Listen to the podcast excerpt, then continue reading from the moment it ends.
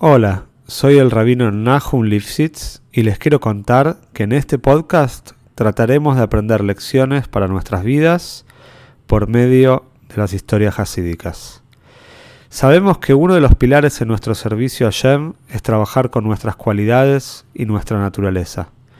Los invito a este viaje maravilloso por el alma humana. Si querés apoyar este podcast, te pido que lo difundas entre tus conocidos y si querés dedicar una historia, podés entrar en contacto conmigo por medio del mail que figura en la descripción. Te deseo que disfrutes la historia y puedas encontrar una gran enseñanza. Esta historia es para Broje y Atzloje de la familia Steinberg.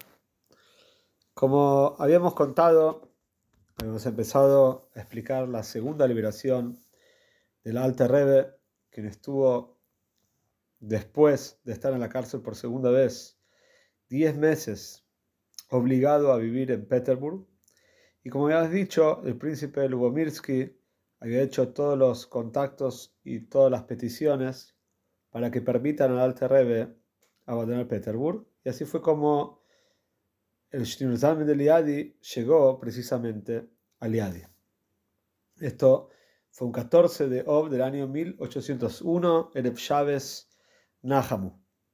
Después de esto, también el Alte Rebbe fue a visitar a tres Misnagdim, tres oponentes al hasidismo, pero personas de bien, personas que se dieron cuenta que el Alter Rebbe era una persona muy especial y habían ayudado a la liberación del Rebbe de la ciudad de Petersburg.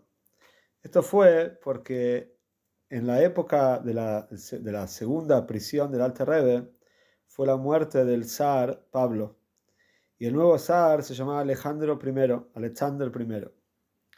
Y la costumbre era que cualquier petición que se le hacía al nuevo zar, la primera petición que se le hacía al nuevo zar, generalmente estaba siempre garantizada que iba a ser recibida con buenos ojos y que iba a ser aceptada por el zar.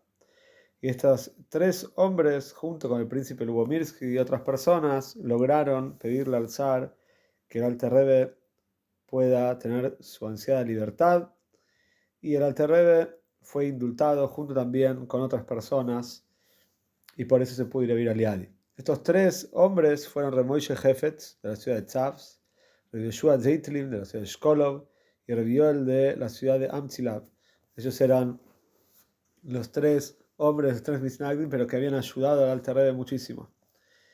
Aparte de esto, por supuesto, habían visto que el Alter Rebbe era una persona piadosa, una persona estudiosa y el Alter por supuesto, tenía muchas ansias también de poder dar por finalizado toda esta discusión y esta, de alguna manera, pelea que hubo entre Hasidim y no Hasidim. El próximo año, el año 1801, el Alter participó en la Seuda Seidoe por el Hag de Yutes Kislev, por la, fiesta de la liberación de su primera cárcel de Yutes Kislev, y a pesar de que ya este era el tercer año desde que había sido liberado por primera vez, fue la primera vez que el Alter Rebbe se involucró personalmente y estuvo físicamente presente en el Fabrengen en la Seude, ya que el Alter Rebbe entendió que finalmente esta era la última cárcel que iba a tener en su vida y que esta liberación fue la liberación final. El Alter Rebbe entró al Beis Medresh cantando la canción, el famoso Nigun que el Alter compuso, Keili Ato Beideco, vos sos mi Hashem, mi Dios, y yo te voy a agradecer. Y esto era un Nigun que compuso justamente para agradecer a Hashem de su liberación final. Unos años después, en el año 1804 hasta el año 1808, en estos cuatro años, el zar fue poniendo cada vez más restricciones a los Yehudim en dónde ellos podían vivir en Rusia y también de qué podían trabajar, qué ocupaciones podían tener. Estas nuevas reglas y nuevos decretos eh, fueron llamados de alguna manera como la regla de una, regla de apartamiento, de que apartó, ¿sí?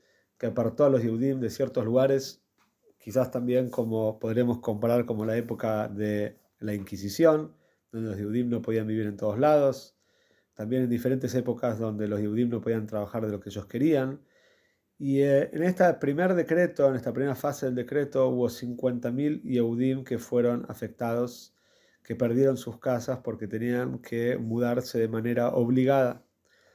Inclusive, una próxima fase del decreto también estaba, estaba programada para próximos años. Alterrebe personalmente viajó por toda Rusia para juntar fondos, juntar dinero para ayudar a estas familias que desafortunadamente tenían que abandonar sus casas de manera repentina. Y el mismo príncipe Lubamirsky, el que había ayudado al Terrebe a llegar al Yadi, y también otras personas nobles, trataron de ayudar al Terrebe para, con sus contactos con el zar y con diferentes personas importantes de la política de Rusia, para que los judíos por lo menos puedan asentarse en otro lugar. Las negociaciones fueron llevadas a cabo principalmente por el hijo del Alter Rebbe, Remoishe. Sabemos que Remoishe era una persona muy muy especial, era un políglota, hablaba diferentes idiomas, especialmente ruso y polaco, lo hablaba a la perfección. Y el Remoishe, él fue el encargado de hacer todos los pedidos al ser que él hablaba también ruso y polaco, hablar entonces hacía todos los pedidos delante del gobierno y aparte sabido que Remoille era una persona que sabía discutir y te sabía argumentar muy bien todos los pedidos del Alte Red. Ahora, en el año 1812, esta paz relativa que había llegado el Alte Red y los Yehudim, de repente fue totalmente alterada porque llegó un general francés, famoso Napoleón Bonaparte, y invadió Rusia. Napoleón ya había declarado la guerra en Europa y cada país que había sido conquistado por Napoleón, Napoleón se había encargado de cambiar diversas reglas que eran reglas básicas que constituían la base de cada país, Napoleón las iba cambiando. Por ejemplo, una de las reglas que Napoleón él instituía cuando llegaba a un lugar, y principalmente también en Rusia, era que los sirvientes de los señores feudales del famoso Poritz ya no tenían que servirlo. El Poritz, los señores nobles, los señores feudales, ya no tenían el poder que solían tenerlo en los países donde esto era algo normal. Por supuesto, la mayoría de la gente, vamos a decir, de a pie, la gente simple recibía a Napoleón con muchas ganas, con muchas ansias, al ser que se sentían más libres y no tenían que estar subyugados a los deseos del Poritz, del señor feudal de cada lugar. Y la verdad es que muchos tzadikim también apoyaron a Napoleón pensando que esto era lo mejor para los Yehudim y que los no iban a tener que sufrir más de todo el sistema feudal que había en Rusia. Esto es verdad que por un lado podía ser beneficioso, pero por el otro lado, el Alte Rebbe pensaba lo contrario. El Alte Rebbe quería que gane precisamente Rusia, que, no, que, Napoleón termine perdiendo la guerra. Y a pesar de que esto nos parece un poco asombroso, el Alte Rebbe dijo que a pesar de que los judíos van a estar muy bien financieramente, económicamente, y algunos inclusive políticamente van a estar mejor, pero lamentablemente se van a terminar asimilando a la sociedad francesa, a los principios que Napoleón traía, estos principios nuevos, y van a terminar abandonando Mitres. Pero eso es que el Alte Rebbe prefería que gane Rusia. Como sabemos, está el famoso Maise con Relevitzhok de Verdichev, en el cual el primero que iba a tocar el Schaefer, ese era el que iba a lograr que gane su bando. El Alterrebe estaba, como dijimos, a favor del bando de Rusia. Y, el Relevitzo de estaba a favor del bando de Napoleón. Pero como sabemos, Alterrebe tocó el Schaefer más temprano y por eso es que se logró también el Shomaim, se logró de que gane Rusia, que Rusia gane la guerra.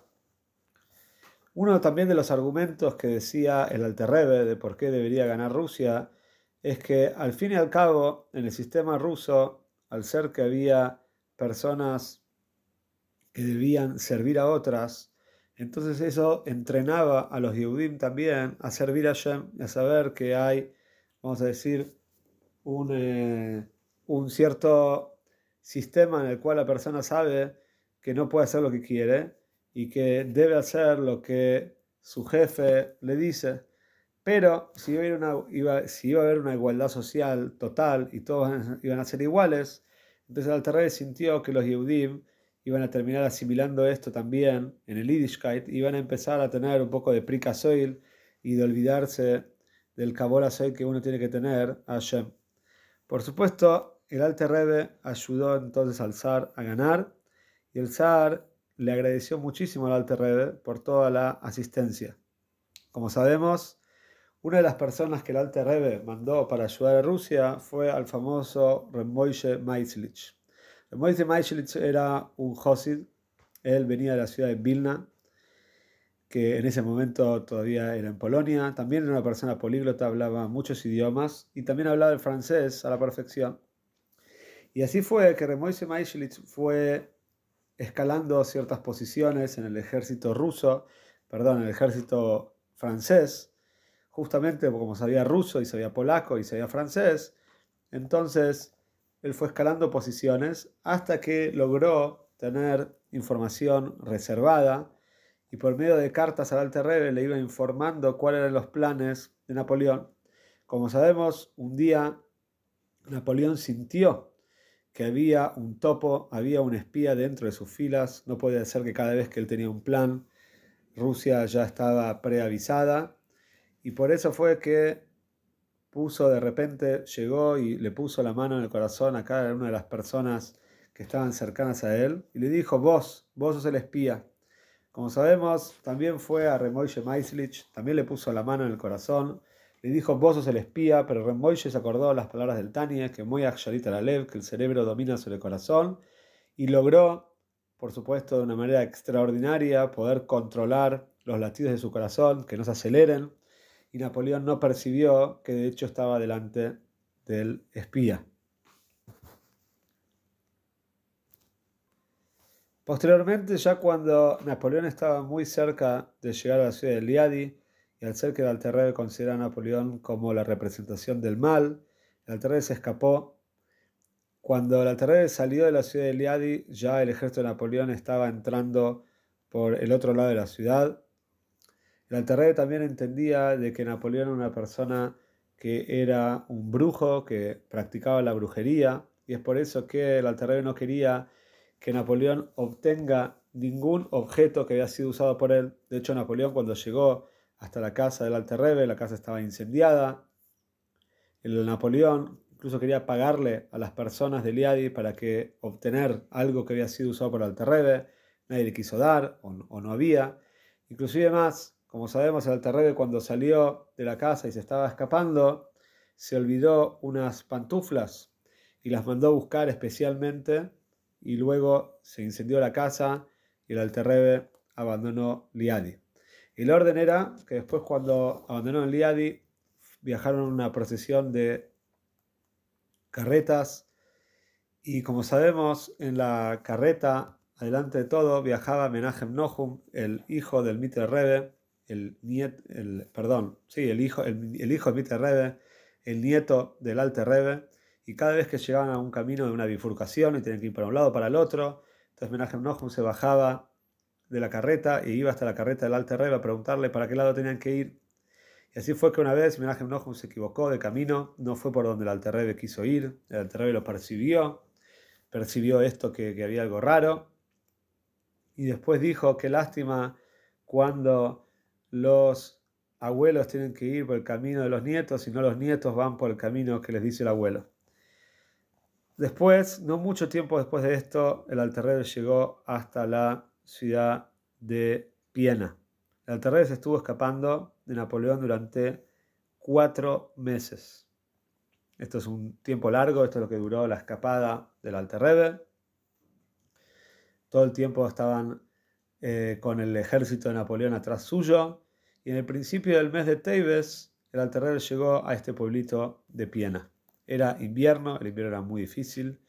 Los soldados franceses empezaron a sufrir del frío, por eso, como sabemos después, fue uno de los motivos que terminaron perdiendo la guerra. No estaban acostumbrados al clima tan hostil que tenía Rusia para, para ellos. Y el Alter se empezó a enfermar en la ciudad de Piena hasta que, lamentablemente, como sabemos, fue el Istalcus en este lugar. El Alter cuando llegó a la ciudad de Piena inmediatamente empezó a tratar de ayudar a los Yehudim. Para aliviar un poco el sufrimiento, mandó a su hijo Doiber, el mite de Rebe, lo mandó especialmente a la ciudad de Kremenchuk, donde había una comunidad grande, y para tratar de arreglar eh, algunos lugares para dormir y una parnose para muchos Yehudim que estaban necesitados. No solamente eso, sino que el gran Josid Repijos Reises, un gran, gran Josid del Alter Rebbe, también era el Josid, también era el Hoiser del Alter Rebbe, que, era, se acordaba los Maimorim y después los transcribía, los Maimorim del Alter Rebbe. Era una persona muy, pero muy pudiente, muy rica, y a él también se le encomendó buscar diferentes caminos y maneras para que los Yehudim puedan tener una vida decente. Esto fue en los meses finales del Alter en Piena y después, en vamos a ver un poquito sobre Svistalcus y diferentes momentos de la vida del Alter